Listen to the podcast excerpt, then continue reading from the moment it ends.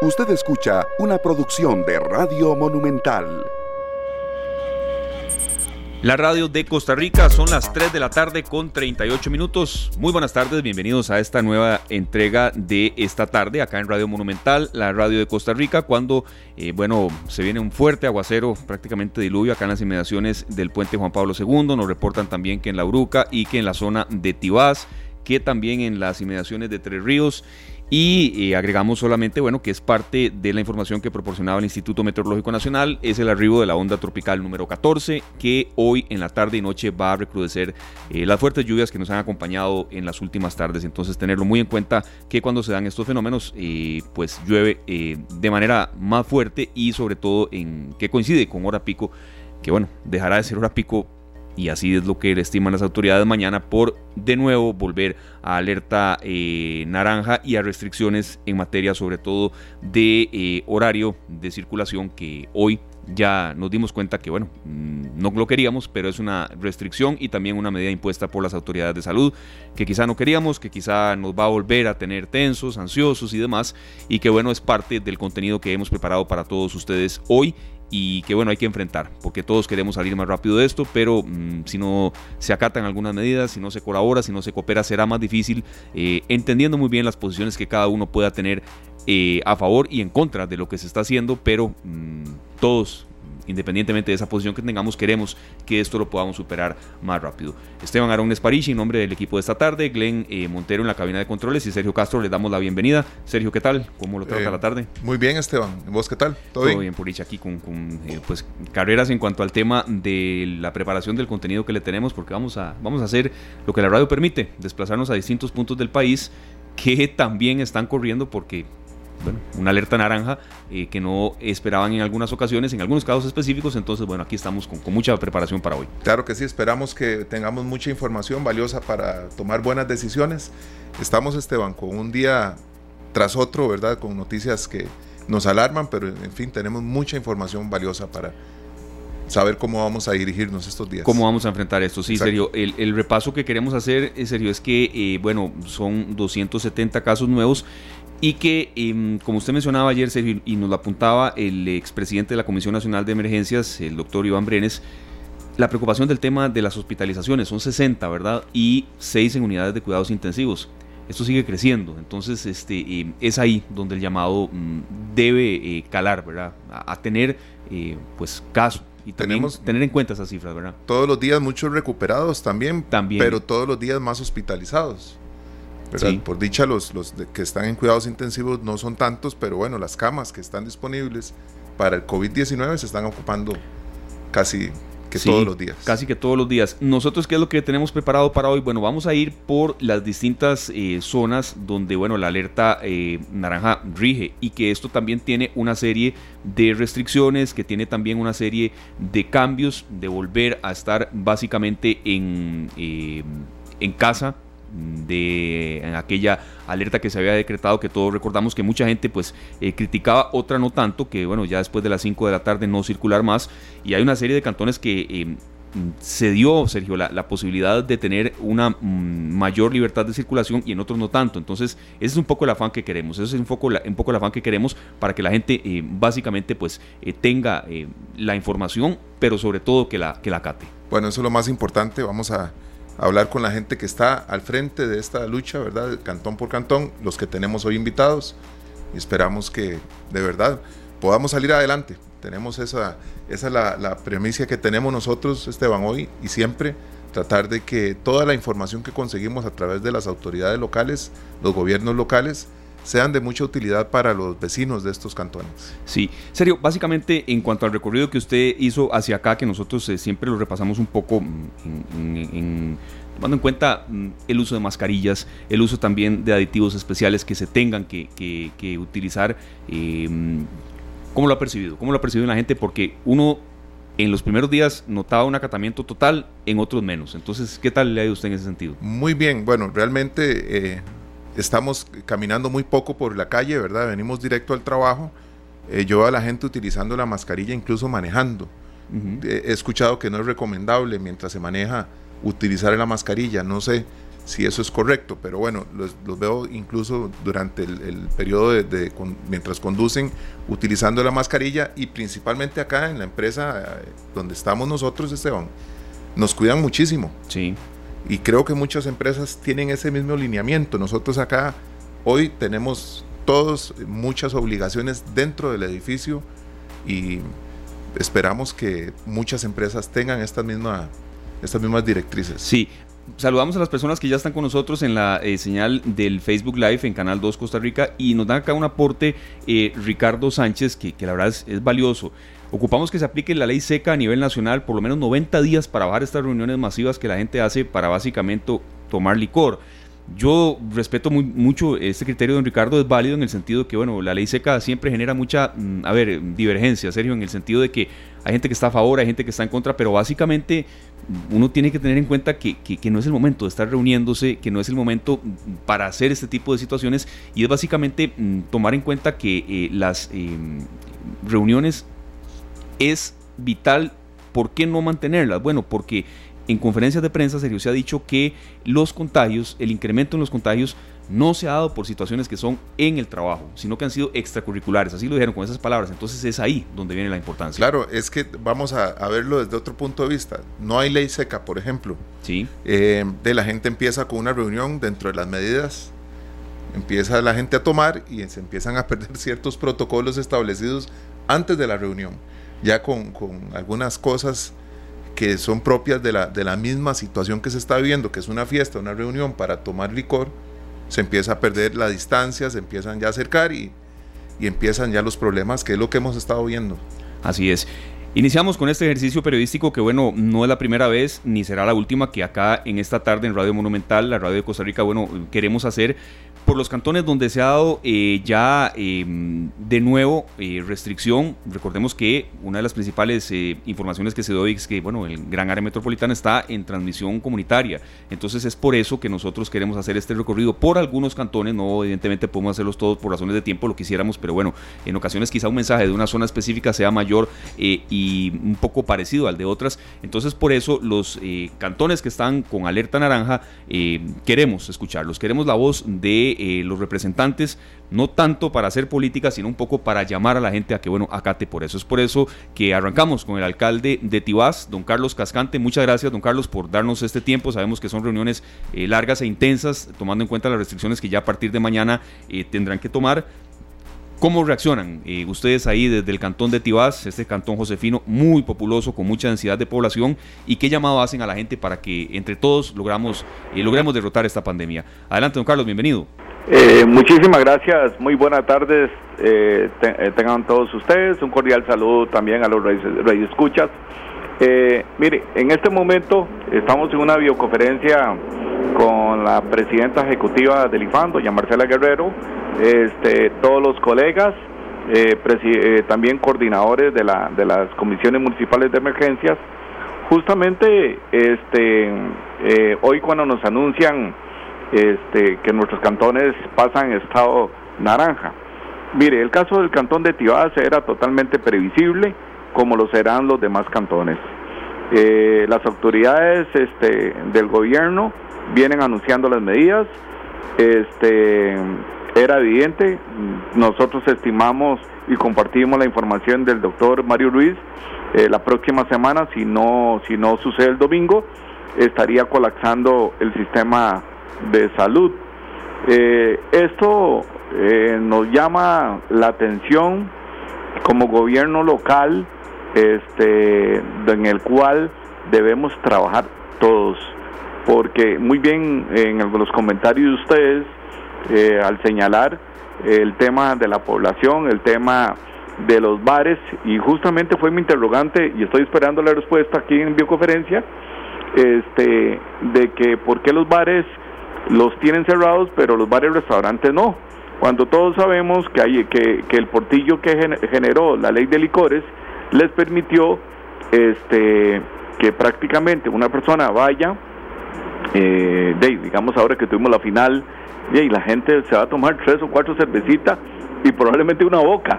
O sea, sigue siendo una actividad del bar. Entonces, no, no se ha declarado la ley seca, Este, y nos queda esa gran duda, porque hoy nos hablan que los supermercados se van a cerrar ciertas sesiones, eh, pero mencionan bebidas, entonces uno no sabe si son bebidas normales o son bebidas alcohólicas, porque el compañero, el tertulio que acaba de mencionar, este, tiene toda la razón.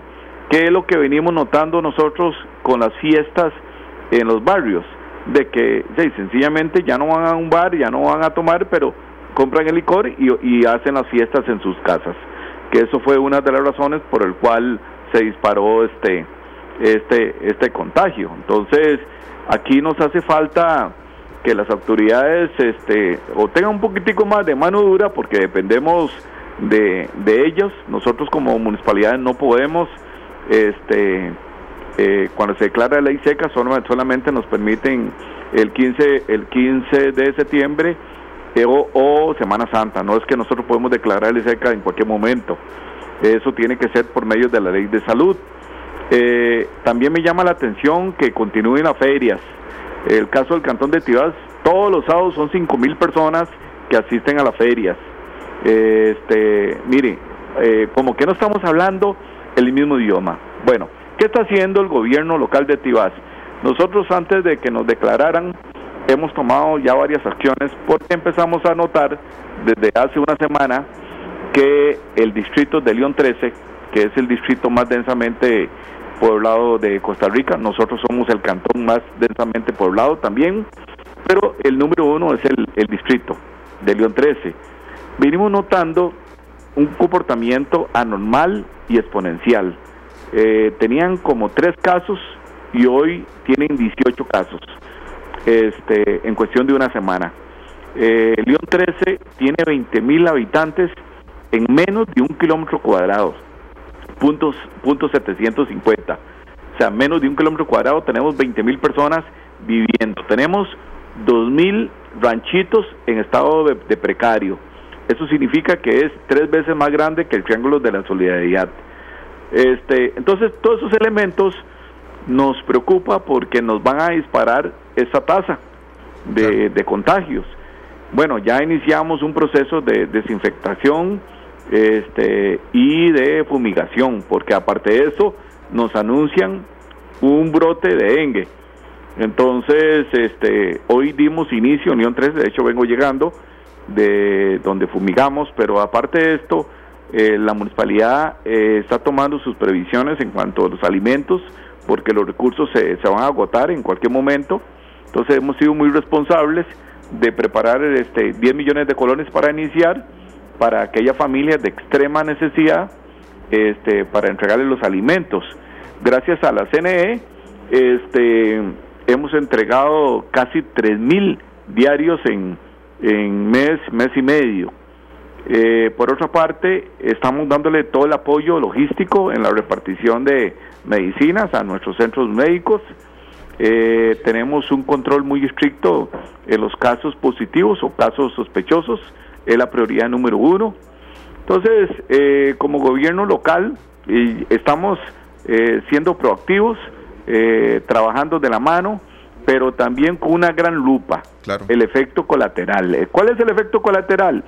Mire, en el caso de Tibás, más de mil millones de colones menos de ingresos. Eh, eh, no, son, no son colones, son mil millones, es lo que estamos estimando que, que vamos a dejar de percibir. Este, por dicha que Tibás no tiene deudas y entonces por ahí pues estamos ya haciendo los ajustes necesarios para reducir los gastos al máximo, eh, pero eso significa que estamos desarmados eh, ante, ante una pandemia local, llamémosle de esta forma, donde los casos sean enormes, eh, donde tengamos que ayudarle a la mitad de la población, por ejemplo, en alimentos, no, no, no vamos a tener los, los recursos. Entonces son temas que nos preocupan. Luego la recuperación, nosotros tenemos casi la mitad de los negocios cerrados, dependemos de esos ingresos. Entonces, desde ya eh, hay, que preparar a la población, hay que preparar al gobierno local, porque el efecto colateral social y económico se va a dar en el año 2021. Don Carlos, pues vemos que hay cinco casos nuevos, 29 en total activos en Tibás, y es una, una ciudad que ahorita está con mucha obra pública. Entonces, eh, los caminos para muchos eh, por ejemplo, los que tenemos que pasar a Heredia por ya se nos convierte en una situación en la cual tenemos que aumentar las medidas de seguridad. Y para ustedes también, ¿cuál es la peor afectación a partir de las medidas? Yo creo que, bueno, ya el, el distrito de León 13, la llamada de atención, pero tienen que haber algún otro distrito que tal vez ustedes consideran que necesita un ajuste, como decimos nosotros, de mecates, ¿verdad? Jalarle el mecate para. Un de orejas. Sí, para que eh, eh, trabajen en conjunto con el gobierno local y, y Tibás salga de esta alerta y por favor que, que la ciudadanía pues permanezca más tiempo saludable. Mira, eh, sí, esa pregunta es muy buena. Eh, yo diría que todo el cantón, porque el comportamiento anormal lo tenemos en León 13, donde de los 29 casos, 18 este, pertenecen al, a ese distrito. Y tenemos información del Ministerio de Salud que vienen siete casos más. Entonces, este, luego el segundo distrito, curiosamente, es San Juan. Yo, yo hubiera esperado que Sin Cocinas, eh, que es el otro distrito de mayor rezago social, tuviera el comportamiento similar al de la León 13. Y estoy viendo que no, solamente tengo tres casos. Entonces, y ahí tengo la clínica eh, clorito picado. Eh, el otro distrito que, que, tiene ese comportamiento, pero ha, ha estado como un sub y baja, es San Juan. Eh, eso ese que es el distrito de mayor población. Claro. Este, pero nosotros somos tan pequeñitos, 8.15 kilómetros cuadrados, 90 mil habitantes, eh, como 100 mil con, con los inmigrantes que tenemos por acá. Perdón. Este, eh, prácticamente el llamado es a todo el cantón eh, estamos eh, adelantándonos. Eh, ya la municipalidad emitió una directriz de 23 puntos en el cual este, estamos solicitando a las personas el uso de mascarilla obligatorio. Estamos pidiendo a la población que, acostumbremos. rogamos al, al Ministerio de Educación Pública que no abra las escuelas porque el contagio que harían los niños sería peor todavía. Eh, queremos también que por favor se revise los Sensinais, este, porque eh, los tienen abiertos y tenemos niños este, en dichos lugares. Entonces, me parece que, que, que el Ministerio de Salud y las autoridades deben como reforzarse, tienen que reinventarse ante esta segunda ola y la tercera que vendrá, este, para que revisen si las medidas que se han tomado son, son, son las adecuadas. Eh, yo no estoy muy de acuerdo con este del, del martillo y el, y el baile. Este, no, no, eso, esto no, no debe ser de esa forma. Debemos este, realmente tomar medidas este, más estrictas. Esto va a tener un efecto colateral. Vuelvo a insistir desde la feria. Sí. Eh, la feria, tengo cinco mil personas, o sea, tengo más gente en una feria que, que en una iglesia. Me cierran las iglesias, por ejemplo, pero la feria me la mantienen abiertas. Entonces, este, eh, hay algo ahí como que no es, este, usted me dirá, bueno, la parte económica, pero la parte económica tengo 2.800 eh, pequeños empresarios que, que están cerrando sus puertas. Entonces, eh, deben de, de, reinventar esas medidas, deben de evaluarlas porque eh, lo que viene será peor. Sí, don Carlos, y mm, de verdad mm, es una posición muy válida la suya y que mucha gente comparte el tema de las ferias, porque sí, sí la gente eh, se pregunta, bueno, se permiten las ferias, pero hay transmisión comunitaria en el, área metropolitana. Bueno, yo vivo en Tibás y le hago la pregunta porque, y, tal vez aquí recoge uno las de la zona de Huecuechea, de Acerrí, de Puriscal y la lista de cantones que ahora vamos a enumerar. Eh, uno ve, mm, y no lo, no lo digo solamente porque yo lo veo, lo, lo, veo así, cuando voy rumbo a mi casa, vivo en Colima, en ocasiones, eh, don Carlos, el problema que yo veo es que sí se está usando, sí, ya mascarilla, uno ve los buses que van por la zona, mm, los ve uno, no los ve llenos, ni mucho menos, pero uno ve, por ejemplo, cerca de una pulpería, de una venta de pollos, de repuestos, mucha gente, don Carlos, mucha aglomeración y como que se sigue haciendo vida social. Uno lo entiende, don Carlos, desde bromas del partido, del, de quién quedó campeón o no, o ver usted cómo está, o hace tiempo no lo veo, pero uno sí ve mucha aglomeración en zonas de, venta de pollos, de venta de frutas, en las inmediaciones de León 13. Entonces uno ve eso, que, quizá en eso se haya que reforzar el mensaje, que sí, usted ve gente con mascarilla, yo lo, estoy viendo prácticamente en todas las zonas de Tibás donde he recorrido, pero sigue viendo uno aglomeraciones que, hay que acostumbrarse a que por un momento, por un buen tiempo no, no hacerlas, don Carlos. Mire, mire, sí. Bueno, eh, cuánto me alegro que usted viva en al ratito nos vemos. Eh, Sí, de- sí. Déjeme felicitarlo porque vive en la mejor ciudad del mundo. Eh, déjeme bajarlo un ratito, por lo menos en Sí, estos momentos. Tiene, tiene sus cosas buenas y unas no tanto, ah, pero, pero bueno. No, no, no, pero digamos, vivimos. es la mejor ciudad del mundo. Bueno, Como buen tibaseño. sí, señor. Y, y, y, le estamos cobrando muy baratito los impuestos también. Sí, sí, sí. Pero que se vean en las calles, ¿verdad? Porque a y veces se ven en las calles, cráteres. se ven en los parques, ¿verdad? Bueno, algunas calles son cráteres, pero bueno, adelante, Carlos, continúe. Sí, sí, sí. Perdón. Miren. No está usted, resfriado, usted Carlos. tiene toda la razón. Don Carlos, no está resfriado, ¿verdad? Guarde. No, no, Eso, no, no, es que eh, he pasado hablando todo el santo día. No, no lo sé. Y, entonces sí, pero no, no, no, no, no, estamos bien, estamos bien, adiós, gracias. Miren, este, déjeme decirle que lleva usted toda la razón y entre las cosas que no entendemos, muy bien, abren, abre la Junta de Protección Social la venta de loterías. En este momento, donde no tienen las personas que alimentarse, que eh, muchas personas creen en estos de la lotería que, se van a, que van a salir de pobres de la noche a la mañana y llevan 60 años jugando lotería. Eh, no los critico, pero en este momento eh, esos mil pesitos que van a gastar, este, porque hay gente que apuesta todos los santos días, entonces es mejor comprar algo para la casa y no solamente tenemos ese problema, eh, la bendita eh, lotería este, ilegal. Eh, hace como tres años hablé con la Junta de que había que intervenirlas, porque si usted ve, cada, cada 50 metros tenemos una venta de lotería. Y eh, ahí donde, donde están ahí haciendo fila. Usted ve 10 personas haciendo fila en esos lugares.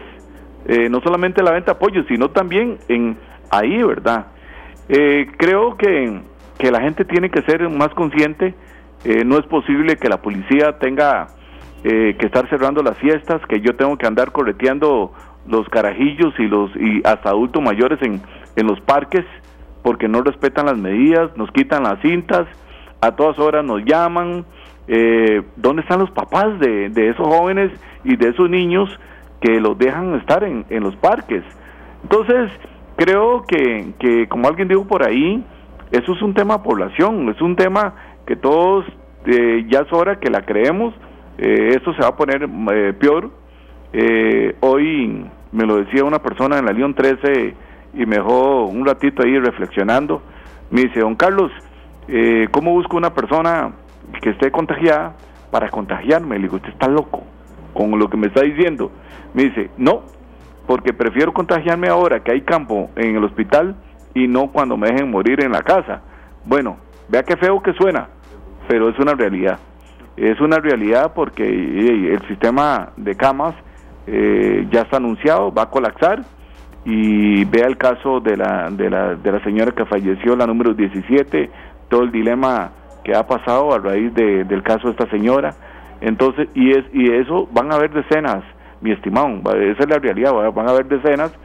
Entonces, este, gracias a ustedes, este, los medios de comunicación, que nos permite llevar este mensaje a la población, a todos los que nos escuchan. Hay que cuidar a la familia, pero la forma de cuidar a la familia es cuidándose uno.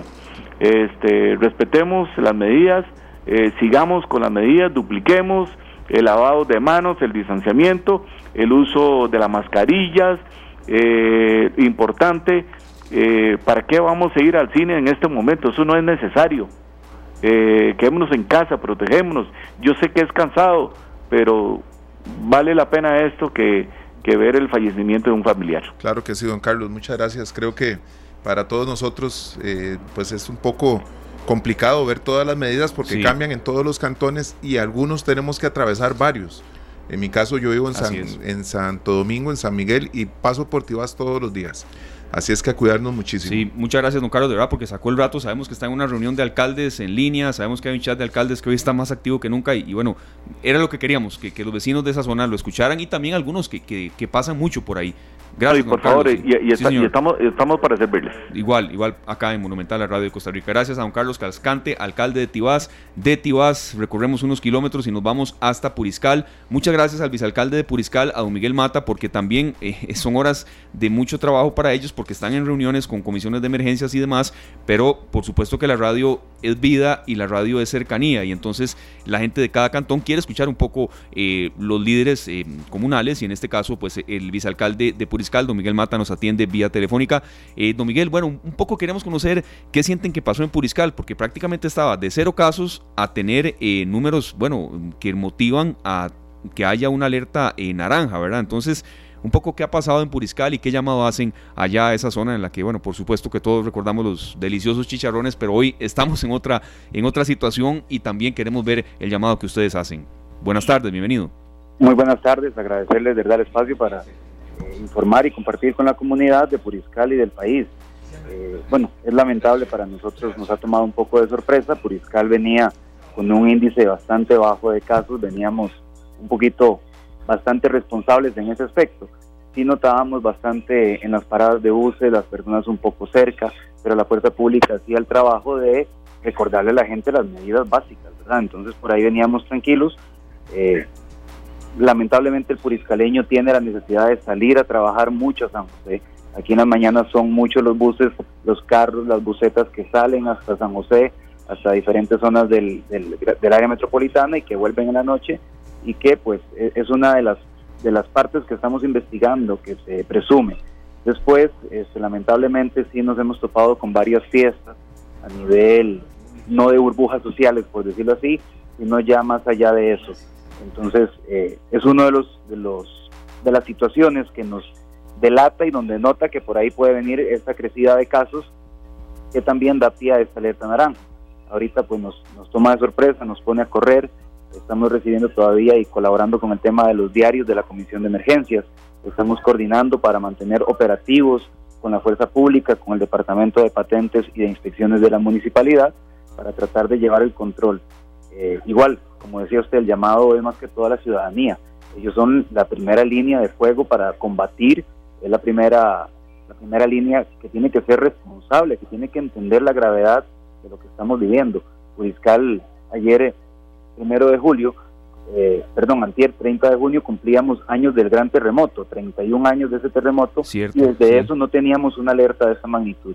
Puriscal lo más que había llegado a la alerta amarilla cuando llovía mucho, cuando se venían este, las tormentas tropicales, y pues hoy nos percatamos de una alerta naranja que teníamos 30 años de no vivir.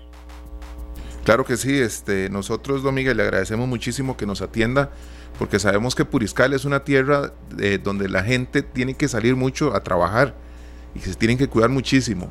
Eh, ¿Cómo están haciendo con el uso de mascarillas? ¿Cómo ve usted a la población reaccionando ante las medidas eh, más, digamos, las que tenemos más a mano para protegernos?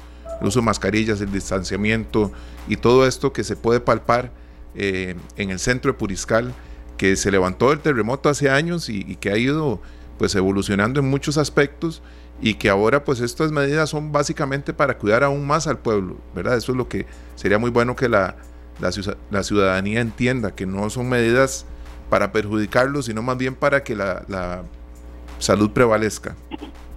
Sí, lamentablemente la gente entiende a veces es con miedo, nada más, porque sí tenemos la, la, ventaja de que la mayoría de los comercios eh, tienen la parte de lavamanos o alcohol en gel las instituciones públicas ya prácticamente todas estamos haciendo de uso eh, prácticamente obligatorio el uso de mascarilla para funcionarios y para usuarios. La gente ha, tratado de entender, lamentablemente como todo, como vemos los videos en las noticias, la gente usa la mascarilla y se la quita para fumar, eh, se pasa tocando la cara, no entienden, eh, la mascarilla no es nada más un adorno, y realmente hay que tener un cuidado, digamos lo que, lo que hemos tratado de hacerle ver a la gente la mascarilla es una de las tantas herramientas que no sustituye, como lo ha dicho el ministro de Salud, el distanciamiento ni el lavado de manos.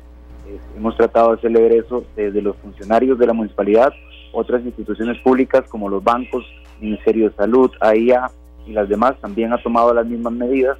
Todos estamos reforzando, el Comité Cantonal de Emergencias está reforzando medidas en ese aspecto y estamos buscando lo mejor para la comunidad. Yo creo que esto es crear conciencia de la responsabilidad de nosotros como ciudadanos, como parte de una sociedad, como responsables de los vecinos, de nuestros familiares. Hay personas en riesgo a las que estamos exponiendo eh, mayormente por no entender esa parte. Yo creo que ya es momento de que nos amarremos entre todos, nos cuidemos entre todos y entendamos cuál es nuestro, nuestro papel en esta situación que nos afecta tanto. Yo creo que esperamos con fe poco a poco que las medidas y las fases de desarrollo económico fueran abriendo. hoy nos topamos con que nos devuelven y yo creo que poder volver paso a paso a recuperar depende de nosotros, no de nadie más. Sí, muy acertadas sus palabras, don Miguel. Básicamente, eh, mi compañero Sergio recogía una consulta que, que nos habíamos formulado y que la gente eh, lo, dice. Y yo también, con conocimiento causa de gente que, que, vive en Puriscal, la gente se traslada mucho. A ver, poca gente trabaja, que vive en Puriscal, se dedica a lo que se puede hacer ahí. O sea, no generalizo, pero mucha gente viaja va y viene y quizá pueda em, no tener medidas eh, de las que se lleva en casa en zonas donde luego está. Entonces, sí, el llamado es a, los lugares donde la gente tiene que ir por fuerza, simple y sencillamente, don Miguel, para ganarse la vida, que redoblen esfuerzos en los lugares donde están después, que cuando lleguen a casa las medidas que se acaten sean totalmente válidas y, que, bueno, que, que no haya eh, más casos en Puriscal eh, y que las cifras ojalá se puedan detener.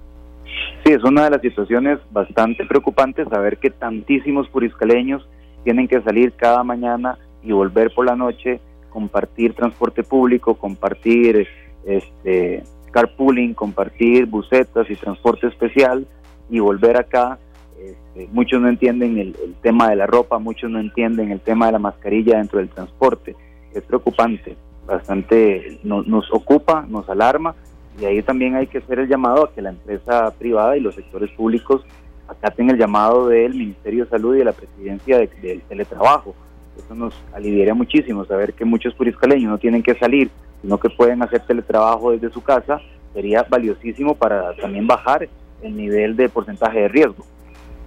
Claro, Miguel, este, eso, es, eso es lo más importante, buscar la forma en que menos tengan que salir a, a exponerse al virus, ¿verdad? Correcto. La, la, exposición y la, creo yo que es la herramienta que más deberíamos ahorita trabajar, no exponernos, no exponernos de manera innecesaria. Yo creo que no es un llamado solo al puriscaleño, sino a todos los ciudadanos del país. Si no es necesario, quedémonos en la casa. Sí, Debemos exponer a nuestra familia, a nuestros familiares, amigos, al resto de la, de la sociedad. Tenemos que ser este, valiosamente actores de esto. Decía hoy uno de los funcionarios cuando hablábamos del trabajo que se está haciendo, le damos las gracias y decía, no, no me den las gracias. En esta época, en esta crisis, todos tenemos que servir. El que no sirve no existe en este momento. Perdón, don Miguel, claro que sí. Hay mucho tránsito también que va hacia, hacia el lado de Parrita, que va por Puriscal. Y bueno, interesante que todos estos restaurantes y demás negocios que reciben a los vendedores y a todos los transportistas también hagan eco del llamado de, la municipalidad, del gobierno local, para que todos los que pasamos por Puriscar en algún momento tengamos las precauciones del caso y no llevemos ni traigamos el virus. Don Miguel, muchas gracias. Igual estamos a la orden como medio de comunicación para lo que ustedes tengan a bien de anuncios a hacer. Ahí nos coordinamos con el área de prensa, el área de comunicación y, bueno, a seguir en este esfuerzo, en esta lucha, don Miguel. Muchas gracias. Claro, muchísimas gracias, muy amable. Muy, amable, don Miguel Mata, vicealcalde de Puriscal. Vamos a hacer una pausa comercial, tenemos eh, compromisos evidentemente de publicidad que honrar y eh, de nuevo mm, venimos con más del material que tenemos preparado. Hay algunas zonas también que vamos a abarcar porque eh, por supuesto que no somos valles centralistas, también hay que ocuparnos de cantones fuera del gran área metropolitana que están con esta problemática. Y ahí tenemos una asignación pendiente. Y por supuesto que después de la pausa vienen nuestros compañeros de Noticias Monumental a desarrollar un poco eh, lo que se está dando en, preparación para la tercera entrega informativa, 7 en punto, pero también hacer un resumen de, de lo que se dio a conocer hoy y que la gente mm, se está preguntando, serio, porque en ocasiones siempre hay dudas de qué hora, qué hora va la restricción, que qué significa alerta naranja y no, lo dijimos un poco eh, arrancando el programa, pero siempre es bueno refrescar porque de nuevo vendrá un fin de semana la verdad complicado, Sergio, claro. hay que enfrentarlo. Y la próxima semana también con nuevas medidas. Con nuevas medidas. Son las 4 con 11 minutos, nos vamos a una breve pausa comercial y enseguida venimos con mucho más de lo que tenemos preparado para todos ustedes acá en esta tarde en Monumental, la radio de Costa Rica. Ya venimos.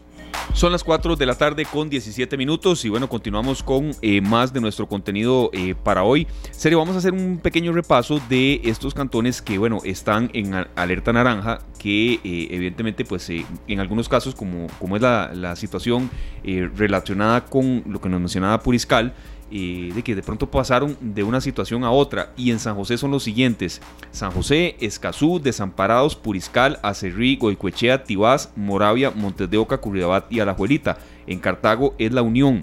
En eh, Guanacaste es Bagaces y en Limón es eh, Pocosí. Ese, es entonces el resumen que nos pedían y que bueno, por supuesto que cumplimos con, con eh, lo que la gente necesita de información y bueno, ¿quién mejor entonces que eh, los compañeros de Noticias Monumental que nos dan aquí el enlace que básicamente es necesario para entender un poco de lo que está pasando, para que nos refresquemos y que sobre todo para que nosotros también tengamos mm, a ciencia cierta lo que está pasando. Eh, serio, eh, ese, eh, la información del momento y lo que se está preparando para la tercera emisión de Noticias Monumental. Claro que sí, Esteban. Por eso le damos la bienvenida a nuestro compañero de Noticias Monumental, a Juan Enrique Soto. Bienvenido, Juan Enrique. ¿Qué tal compañeros? Muy buenas tardes para ustedes y a las personas que sintonizan a esta hora, esta tarde. ¿Cómo les va? Muy bien, usted, Juan, ¿qué tal? Muy bien, por dicha, con muchísima información en, en, horas de la tarde que estaremos ampliando en nuestra tercera emisión de noticias a las 7 de la noche. Vamos a hablar de tres temas básicamente. Uno desde la Asamblea Legislativa y es que los diputados están apresurando o dispensaron de trámite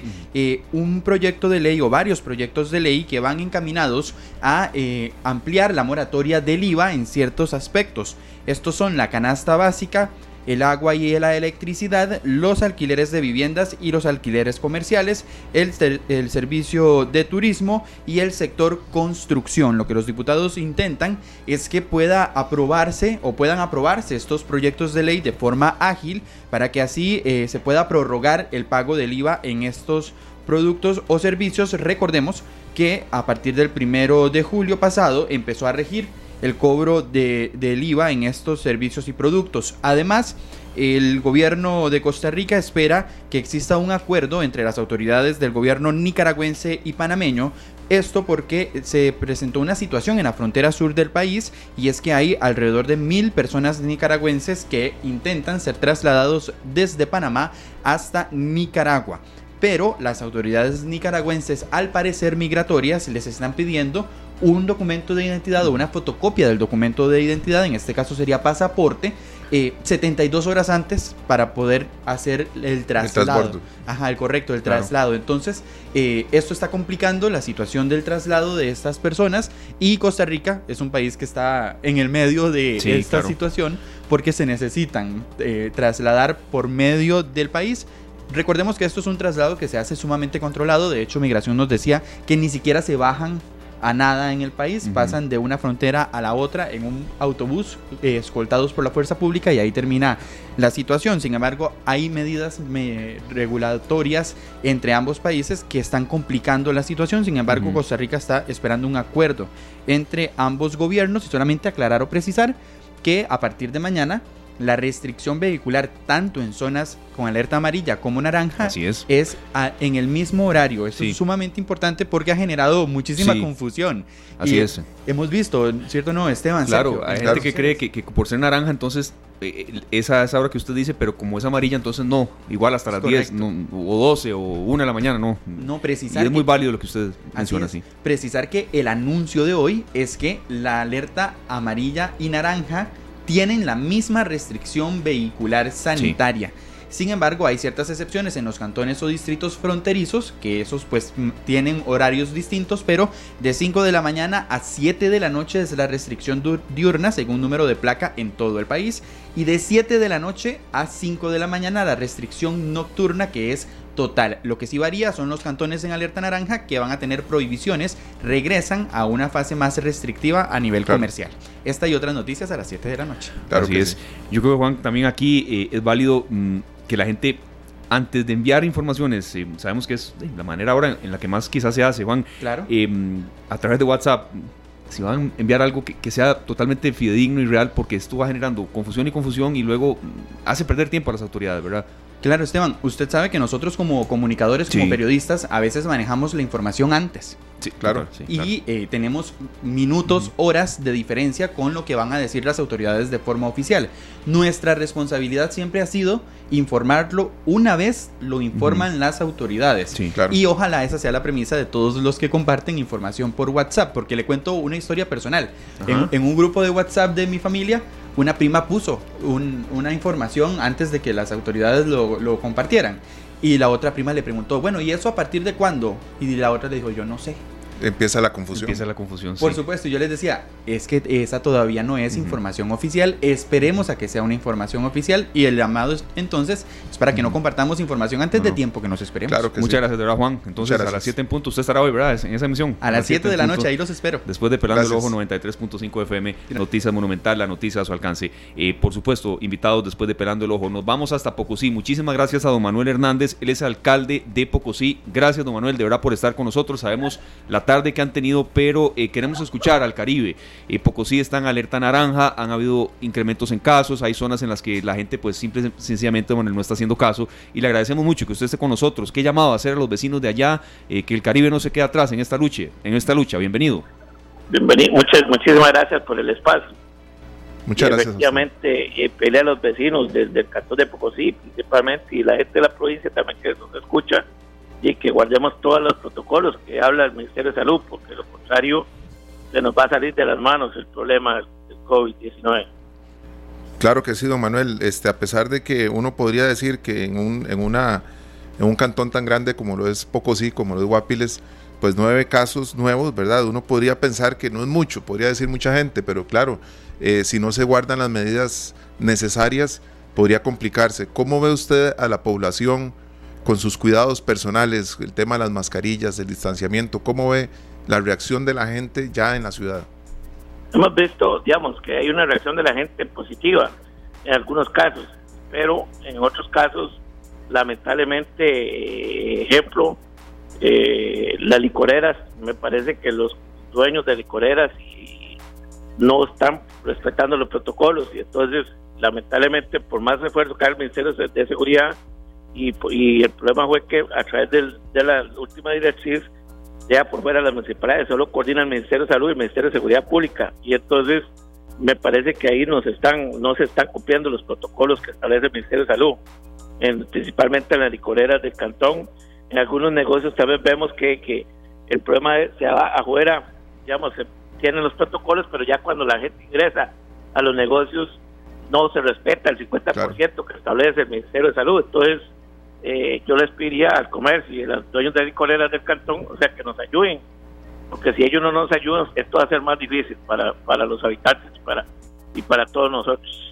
Sí, don Manuel, ¿qué barrios, qué zonas eh, eh, siente usted en Pocosí? Si, si quiere, pues nos dice el nombre, la calle, lo que usted mande. Eh, don Manuel, ¿dónde siente usted que hay que, reforzar un poco el mensaje? Eh, hasta nombre de pulpería, mm, porque aquí lo que queremos es simpli- simple y sencillamente pues no, no acusar, don Manuel, pero sí crear conciencia y, y- y que todos podamos salir adelante, porque sabemos que Pocosí también se ha visto afectado eh, económicamente con la pandemia, don Manuel. Sí, claro, lo hemos visto a la larga y ancho, digamos, desde el cantón, digamos, principalmente en horas de después de la tarde, eh, aunque hay restricción, la gente siempre va. Y entonces, ejemplo, hay licoreras en, el- en Cariari, hay licoreras que también, en Campo 5 de Cariari, unas licoreras que hemos visto también aquí en el centro de Guaples, eh, cerca de la U Latina, eh, que me parece que no están respetando ahí el- el- los protocolos.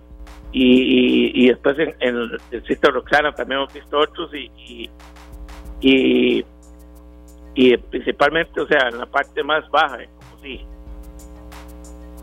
Perfecto, Manuel. Muchísimas gracias de verdad. Y la última consulta que queremos hacerle, eh, ya un poco más allá del llamado, de, de insistirle a la gente, ¿cuál ha sido la principal afectación que ha tenido Pocosí? Porque en San José, eh, uno sabe que temas de comercios, que temas de gente que se ha quedado sin empleo, en Pocosí, en Limón, mm, y también saliéndonos de Pocosí, lo que usted conozca de otras zonas del Caribe, eh, básicamente, es, básicamente eh, ¿cuál ha sido eh, el principal No, daño la, que ha, la ha afectación ha sido muy grande en el cantón de Pocosí, principalmente, y no solo en Pocosí, en la provincia, pero hablamos de Pocosí, de las pequeñas empresas, o sea, las tiendas se han visto fuertemente Claro. afectadas, los bares y restaurantes, principalmente los bares, muy afectados, o sea, no han podido abrir la gente, eh, digamos, que tenía sus, sus bares, lamentablemente tuvo que cerrar y ya llevan sus tiempo, lleva casi tres meses y las, igual las tiendas de, de- de- que hay en el cantón y el comercio en general se ha visto muy afectado por este problema.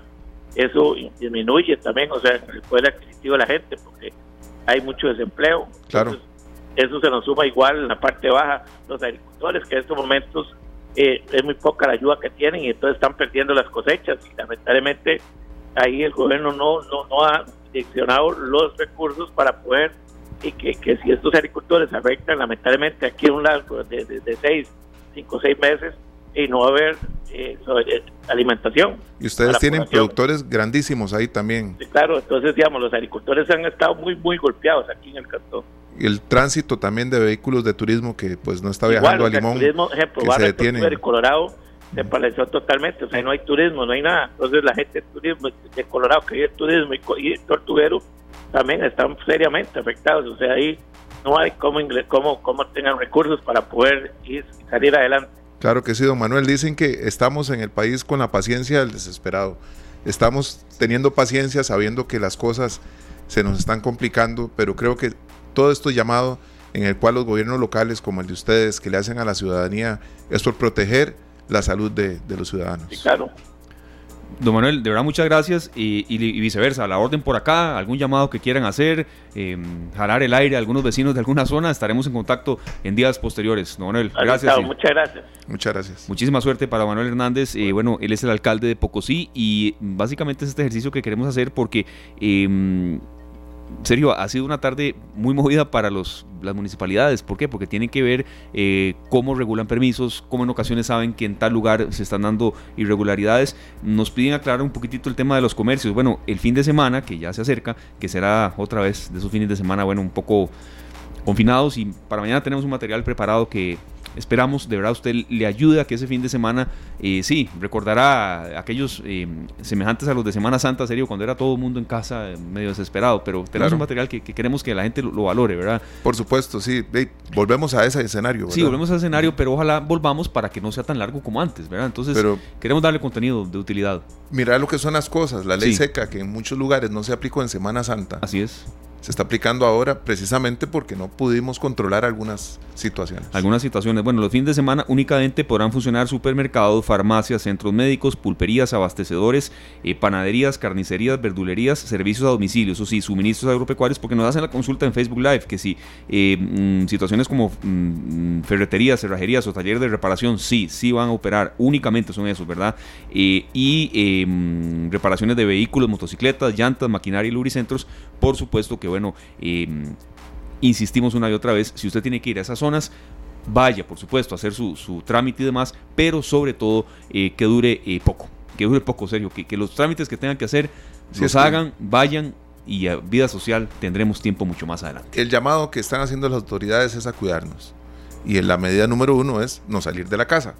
Y la más importante, si salimos, es distanciamiento social, lavado de manos, mascarilla todo lo que ya hemos estado repitiendo y que no nos cansamos de repetirlo, porque de verdad que son medidas que nos sirven todos los días. Pero que también hay que hacerlo. Son las 4 con 30 minutos. Muchas gracias de verdad a todos los alcaldes que estuvieron con nosotros en representación eh, de bueno las autoridades locales que mm, insisten eh, en dar a conocer estos llamados. ¿Por qué hicimos esto? Serio, porque en ocasiones, y sí, cuando nos regañan a nosotros los periodistas, tienen razón siempre los médicos, siempre, bueno, el alcalde es el que quizás sabe qué está pasando en una zona u otra específica. Que lo hagan bien o mal su labor, ya esos sí, podrá haber alcaldes que desarrollen mejor su labor o no, pero quizá a veces es bueno escucharlos a ellos. Por supuesto, tienen sí, perdón, el derecho y la necesidad sí. también de expresar muchas cosas que de casa en casa no se puede. No, no, no. Y conocen eh, irregularidades. Eh, me llamó la atención que sentí muy informados a los cuatro en cuanto a, los datos específicos de cada cantón. Por supuesto que es obligación de ellos, ¿verdad? Pero, pero sí, no, no vi divagación y, sobre todo conocimiento de causa de, las medidas que iban a tomar. Y es muy, muy, muy. Eh, es que todo todo cambió y tienen que estar al día y principalmente reunirse con las personas que tienen que ir y ejecutar todas las órdenes nuevas. Sí, así es. Son las 4 con 30 minutos. Eh, concluimos este bloque entonces, no sin antes eh, invitarles a que, bueno, mañana tendremos contenido relacionado con cómo... Mm, enfrentar otro fin de semana así y también informaciones eh, de utilidad y este, de contenido, de análisis. Vamos a una eh, breve pausa comercial. Las buenas noticias siempre tendrán espacio en esta tarde, por supuesto que también eh, relacionadas de una u otra forma con el año tan duro que estamos viviendo, porque la cinematografía costarricense de nuevo se pone una flor en el ojal. Es muy difícil hacer cine, hacer cine en Costa Rica y en ocasiones, una frase que nos, nos dolió escuchar, serio, en la preparación de este programa, que em, a veces se valora más afuera lo que se hace en Costa Rica. Claro que sí. Y eso a veces, se usted con conocimiento de causa, más eh, apartándonos del tema musical que de eh, eh, artístico, en tema de cantantes también duele mucho eso, ¿verdad? Que, es muy doloroso. Que afuera se valore. Claro que sí. Y también lo poco que lo valoramos nosotros acá. Porque afuera te pueden valorar mucho, más que aquí, pero aquí le damos la espalda muchas veces a los artistas nacionales y no se vale. Así es, El despertar de las hormigas. ¿Qué es eso? Muchos ya lo saben, otros quizá no tanto, se lo vamos a refrescar después de la pausa acá en esta tarde Monumental, la radio de Costa Rica. Ustedes estaban escuchando nada más y nada menos, bueno, que eh, el tráiler de la película El despertar de las hormigas y, a nosotros nos da mucho placer presentar a Antonella Sudasasi, quien es la productora, la directora de esta producción costarricense que no solamente estuvo nominada a ganar un premio eh, platino, Sergio, esto es denominado los Oscars Latinos, entonces no es cosa menor. Eh, la prensa nacional e internacional lo reseña, que la película Tica brilló en los Oscars Latinos y precisamente fue nominada y ganó este premio al cine y educación en valores. Entonces nos da mucho gusto, serio, porque, a ver, sí, eh, hay que salirse un poco de noticias negativas que hay que darlas e interiorizarlas, pero también este tipo de cosas a uno lo, renuevan y lo refrescan. Claro que sí, porque una vez más el arte en Costa Rica se posiciona a nivel internacional. En esta ocasión con una película que queremos recomendarles, pero que sea la propia Antonella Sudasasi la que nos acompañe y nos diga cómo va esto, cómo va caminando la película a nivel internacional y a nivel nacional. Por supuesto, bienvenida Antonella, de verdad muchas gracias por estar con nosotros en esta tarde acá en Monumental, la radio de Costa Rica. Eh, mm, ¿Qué tan difícil fue esta producción y sobre todo también eh, qué sensación le deja el reconocimiento? Bienvenida, adelante. Buenas, ¿cómo están? Muchísimas gracias por la invitación al programa. Claro. Eh, sí, bueno, la, la, la película, ¿me escuchan? Claro que sí, perfectamente. Claro que sí. Ah, ok, perfecto. La película, pues la empezamos ya hace 15 años, eh, hace 5 años, perdón, en 2015. Eh, y básicamente, bueno, yo la escribí la, y la dirigí. Y bueno, junto con un equipo de trabajo, pues durante tres años la estuve desarrollando, trabajando el guion. Posteriormente ya pudimos filmarla y después la postprodujimos en España. Entonces es una coproducción de Costa Rica-España. La película se estrenó el año pasado, en febrero, en Berlín, en uno de los festivales más prestigiosos del mundo. Eh, y bueno, fue desde a partir de ahí ha seguido recorriendo festivales por todo el mundo, ya lleva más de 50, 60 festivales internacionales y a pues le ha ido bastante bien, ha tenido muy buen muy buena recepción, digamos, con el público y bueno, hemos por suerte eh, tenido, digamos, premios que nos han dado en honor, digamos, a la película, el trabajo hecho. Este último, el de los premios platino, fue pues reciente, este lunes, ¿verdad? Que nos anunciaron que habíamos ganado el premio. Era la, es la primera película costarricense en estar nominada. Estuvimos nominados a dos categorías y pues nos llevamos uno, un premio. Entonces, súper feliz. Claro que sí, es muy importante no solamente la nominación como primera película en esta, en esta premiación, sino haber ganado. ¿Cuál fue la sensación y la reacción de ustedes como equipo de trabajo al recibir la noticia? La verdad que es muy hermoso, ¿no? Porque es un reconocimiento. El cine acá en Costa Rica cuesta muchísimo hacerlo. Es, es un trabajo de verdad, como un trabajo de hormiga, ¿verdad? Requiere demasiado esfuerzo, eh, no hay recursos, no tenemos un, una ley, digamos, que, que fomente el audiovisual o el cine en Costa Rica. Entonces, realmente es como ir contra todo pronóstico y hacer la película casi como por esfuerzo y pasión. Entonces, obviamente, un reconocimiento de estos pues casi que valida y reafirma el esfuerzo dedicado durante estos últimos cinco años, casi seis ya. Entonces es un, es un honor realmente para todo el equipo que, que nos premien en, estos prestigiosos premios. Sí, Antonella, toda película pues tiene su mensaje, su, su el legado que quiere que deje en el despertar de las hormigas, de las hormigas que bueno, retrata em, la historia de Isabel, que vive con sus dos hijas, su marido en una zona mm, rural de nuestro país, de Costa Rica, que se filmó, como usted nos decía, eh, en escenas en otro sitio también. Em, ¿Cuál es el mensaje que busca dejar eh, eh, central y también algunos que no sean específicamente los primordiales?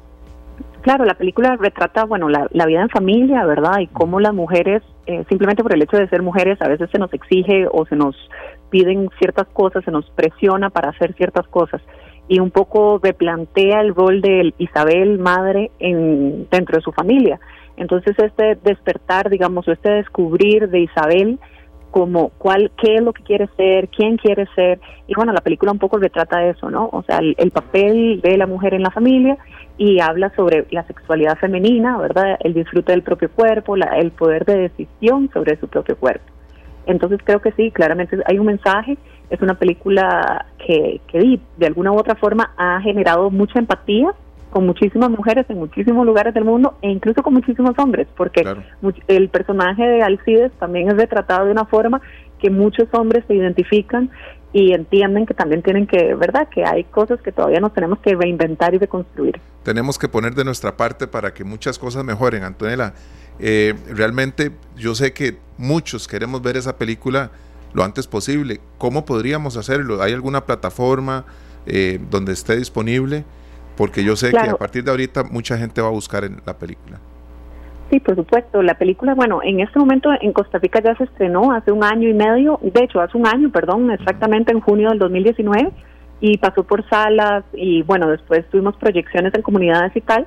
Ahora mismo en Costa Rica la única forma de verlo es, eh, digamos, si se compra un DVD, por ejemplo, a través de, la página de la productora, en el Despertar de las Hormigas, en el Facebook, en Instagram, nos pueden escribir y con muchísimo gusto les pasamos el acceso para, para ver si quieren comprar el DVD. También está disponible en plataformas, sin embargo no dentro del territorio nacional, o sea, está en Estados Unidos, en España y en otros lugares, pero no acá, porque como no tenemos una plataforma per se que, que pague derechos para proyectar este tipo de películas, pues no es muy difícil. Pero bueno, está la posibilidad de comprar el DVD. Claro, eh, eso es parte de lo que comentábamos, eh, Antonella, que debe cambiar, ¿verdad? Que, que, en ocasiones sea eh, mm, más mm, sencillo para la gente que quiere verlo, pero también para ustedes hasta cierto punto rentable. Antonella, por último, mm, siempre cuando, cuando un cineasta está em, terminando una película, ya tiene la mente quizá en una y otra más. ¿En qué está trabajando usted en estos momentos? Y, también recogiendo este segmento nosotros en esta tarde, ¿en qué le ha golpeado sobre todo al sector suyo? De, la cinematografía eh, un año así, el 2020, con una pandemia que nadie se esperaba? Eh, bueno, primero, que, ¿en qué todo estoy trabajando? Contarles que este proyecto, El despertar de las hormigas, es un proyecto en tres películas. Es un corto, un largometraje de ficción y ahora estoy con un documental. Eh, cada uno se trata de vidas de mujeres en diferentes etapas de la vida, entonces, o historias de mujeres en diferentes etapas de la vida. En este momento estoy desarrollando, eh, digamos, un documental con mujeres mayores de 65 años. Es un documental bastante creativo y experimental, entonces mezcla mucho la ficción y, el documental. Estamos levantando recursos, así que si nos quieren apoyar, con todo el gusto. Y con respecto a, lo de la pandemia, pues claro, o sea, realmente es uno de los sectores, bueno, hay muchísimos sectores afectados, pero a nosotros las grabaciones sí, están totalmente paradas eh, no se puede salir a trabajar, digamos, de alguna forma, hay que hacer otro tipo, hay que reinventarse de alguna forma, ¿verdad? Y, y sí, es, es, un, es un panorama bastante, bastante incierto. Antonella, ¿y este esta situación eh, pretende, no, pretende no, perdón, eh, nos tocará ahora a todos, pero a ustedes también les tocará reinventar un poco los guiones que tienen? Pues hacer algún cambio, porque sin duda alguna, o sea, hay una hay una cuestión de, la capacidad de, en una grabación hay mucha gente conglomerada en espacios muy pequeños. Claro. Que el fotógrafo, que la directora, que, que el, que ilumina, la de arte, los actores, o sea, son grupos muy grandes, pueden llegar hasta ser de 25, cuando es una película pequeña, hasta cientos de cientos, ¿verdad? Eh, entonces, cuesta mucho, hay que replantear un poco la, digamos, la propuesta, eh, hay que hacer cosas más pequeñas, no sé, realmente va a, va a requerir mucho esfuerzo de, replanteamiento. Y lo más importante, de alguna forma, destacar, ¿verdad?, que lo que más hemos hecho durante esta pandemia, pandemia que nos ha obligado a quedarnos en casa, a los que tenemos el privilegio, pues básicamente es ver películas, ver series, ¿verdad? Entonces, digo, obviamente necesitamos apoyo como gremio, sin duda alguna. Claro, y perdón, eh, Esteban, hay una, hay una muy buena costumbre de muchos que es adquirir DVDs algunos que nos gustan los discos en físico, ¿verdad? Yo soy amante de los discos, me encanta. los que hacemos eso nos dicen de viejos, ¿Sí? serio? ¿Pero qué será? pero, pero uno puede ver las cosas, ¿verdad? Claro, es bonito. Yo siento, Antonella, eh, me he encontrado alguna vez algún libro o algún disco que compré y lo veo de nuevo en un estante y tengo la misma sensación como si lo fuera a comprar. ¿Verdad? Ojalá que tengamos esta sensación con el cine costarricense cuando queremos comprar una película que incluyamos dentro de nuestra lista de películas las nuestras. Sí, definitivamente, es algo, es algo muy lindo. la verdad que a mí me llena de mucho orgullo porque además el DVD tiene el afiche que lo hizo un artista nacional, Natalia Sanabria, y además el sellito de que estuvo nominada a los Goya y también a los Platino, ¿verdad? Y es la primera película que lo logra, así que la verdad que me, me llena mucho orgullo y es lindo ver el DVD de alguna forma. Perfecto, bueno, Antonella, nos consultan por acá, por acá un poco, conocer un poco más este, em, en, los estados. Alejandra Sánchez, de verdad, gracias por la consulta.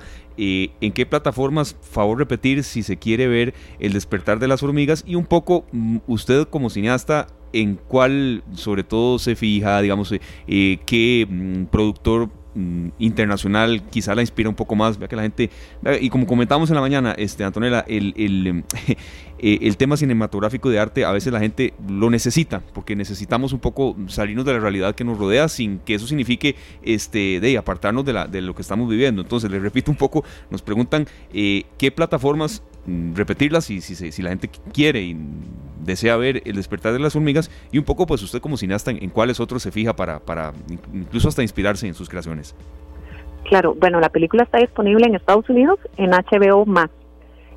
Y bueno, no sé si está disponible acá en Costa Rica, la verdad que lo desconozco, es un nuevo canal de HBO. Y por otro lado está en Filmin, que la verdad, si tienen, digamos, cómo pagarlo a través de Internet, por ejemplo, PayPal o algo así, pueden accederlo desde Costa Rica.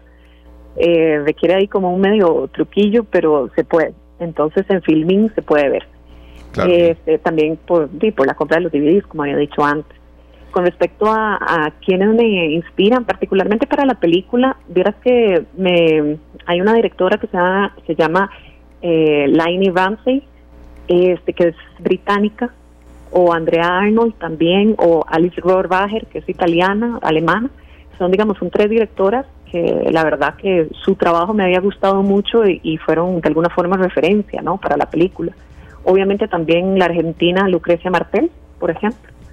Eh, y un poco así, o sea, realmente el cine que me gusta es muy diverso, pero digamos, estas mujeres directoras que vi previo a la película fueron como fuente de inspiración para, para la película que hice. Bueno, perfecto. A seguir adelante, Antonella, ahí estaremos pues eh, refrescando contacto para, para, ver cómo sigue su carrera en, próximas ediciones. Muchas gracias. Muchísimas gracias. Éxitos. Éxito, gracias. Bueno, es entonces eh, la información que teníamos por acá, cómo la, la cinematografía también se tiene que, que, variar en las, en las eh, presentaciones y bueno, porque no, por supuesto, em, adaptarse. Adaptarse, pero también no podemos dejar de lado cuando hay reconocimientos al cine. En ocasiones aquí se, se menciona que quizá el cine em, es de uno o dos autores nada más, no. Sí, hay pioneros, por supuesto, pero también hay otros que se están labrando el, camino y esta película costarricense que brilló en los, así les dice, los Oscars latinos, había que tenerle su espacio. Y es un incentivo para la industria en general. Sí, ¿verdad? Saber que, que ya se llegó a ese, a ese nivel de reconocimiento pues es un incentivo, pienso que para todos los cineastas. Y a uno le duele un poco la, frase que ella en ocasiones utiliza, este, y, que, y que no es solo de ella, que, que bueno, a veces los, reconocimientos, vienen de afuera, ¿verdad? Pero que si, que si se eh, exhibe en, en, en, cines acá, la gente no va. Entonces eso, o sí va, pero no en la cantidad que, que debería ser con un esfuerzo así. Ahora estamos nosotros con esta tarde para promover muchas cosas de nuestros artistas nacionales, productores también. Sabemos que no es fácil pero Esteban, tenemos mucha gente que ama el arte, el arte costarricense. Sí, y vea, nos llena de mucha satisfacción las, las consultas que nos llegaron eh, sobre esta producción en específico. Nos vamos, muchísimas gracias por haber estado con nosotros en esta edición eh, de hoy con una tarea pendiente para mañana porque viene el fin de semana, será un fin de semana distinto, será un fin de semana eh, muy, de nuevo como aquellos anteriores, pero que tendremos que, que, adaptarnos. No, no queda más y hacia ahí irá un poco nuestro contenido de mañana. Vamos a pedir cacao mañana. Nos vamos para Limón y así es que eso trae. Ahí, tendremos parte del contenido. Un saludo muy especial para mi sobrino eh, Fabricio, que está hoy de cumpleaños, cinco años y que, que está pendiente de una receta. Fabricio, Fabricio, yo le digo una cosa: le voy a hacer esa sopa azteca, pero en la casa. Así es. Con, su tío y con sus papás para que vean la receta y ahí la hacemos. Feliz cumpleaños. Muchísimas gracias, Sergio. Eh, también eh, a usted por haber sido partícipe hoy de este contenido que sufrió modificaciones de última hora, pero no podemos dejar de lado lo que las municipalidades están haciendo, porque es en cada cantón, en cada barrio donde tenemos que hacer la diferencia y nos hablaron desde prácticamente eh, muchas partes del país, dándonos a conocer qué es lo que se está haciendo. Claro que sí, bueno, muchas gracias. nos vamos hoy, en serio? Nos vamos con Miguel Ríos desde España, una canción que nos ha movido durante muchos años y esperamos que todos estos temas nos muevan la fibra siempre y que sepamos que lo más importante es mantener la salud y estar cada vez más cautelosos con los pasos que vamos a dar. El himno de la alegría, con esto nos despedimos. Gracias. Muchísimas gracias por haber estado con nosotros. Que tengan una feliz tarde, pelando el ojo y a las 7 en punto Noticias Monumental.